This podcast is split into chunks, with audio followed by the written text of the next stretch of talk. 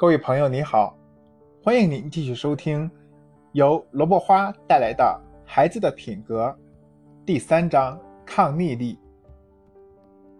今天跟大家分享第五节 A B C 模型提升抗逆力。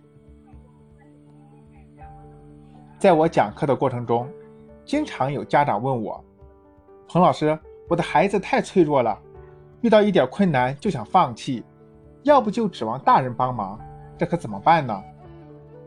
出现此类问题，是因为孩子抗逆力差。我们知道，抗逆力对孩子未来的发展和幸福至关重要。作为父母，我们需要懂得如何有效地提升孩子的抗逆力。通俗心理学著作《少有人走的路》中有这样一句话：“真正的爱，包括适当的拒绝、及时的赞美、得体的批评、恰当的争论、必要的鼓励、温柔的安慰、有效的敦促。”父母对孩子的爱正是如此。拒绝是因为爱他，赞美批评是因为爱他，鼓励安慰还有敦促都是因为爱他。当父母以爱孩子为出发点，不带有功利性，不情绪化，孩子就拥有了敢于担当的有力后盾。这样的孩子未来也更容易获得幸福感，同时也更有能力创造幸福的生活。所以，要提升孩子的抗逆力，关键还在于父母平时怎么做。基于上面的原则。我们在这里跟父母们分享一个可以有效提升孩子抗逆力的 A B C 模型。通过运用这个模型，我们可以更好的帮助孩子增强抗挫折能力，未来孩子也能走得更长远。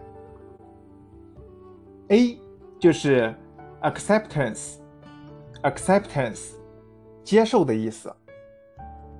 B 就是 behavior。behavior，行为的意思。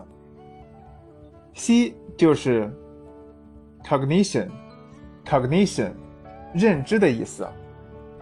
下面我们首先从 A 开始跟大家继续分享。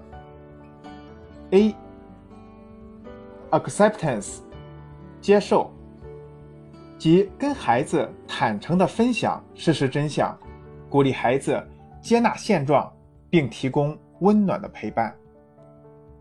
马丁·塞里格曼和他的团队曾经研究发现，对于孩子来说，决定他们对世界感到乐观或悲观的影响因素主要有三个：第一是孩子从父母身上学到的对各种事件的因果分析；第二是孩子听到的批评方式；第三是。孩子早期生活经验中的生离死别和巨大变故。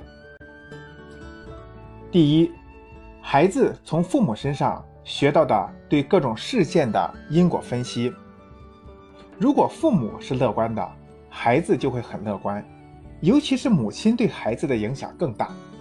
如果你是一位悲观的母亲，习惯于从悲观的角度看待世界，比如经常在孩子面前说。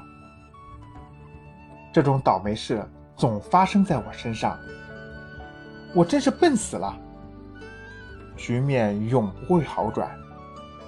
等等这些，那么孩子就会接收这些信息，并学会以同样的视角看待周围的一切。下一节，彭教授将会从一个案例继续讲解，欢迎您的继续关注。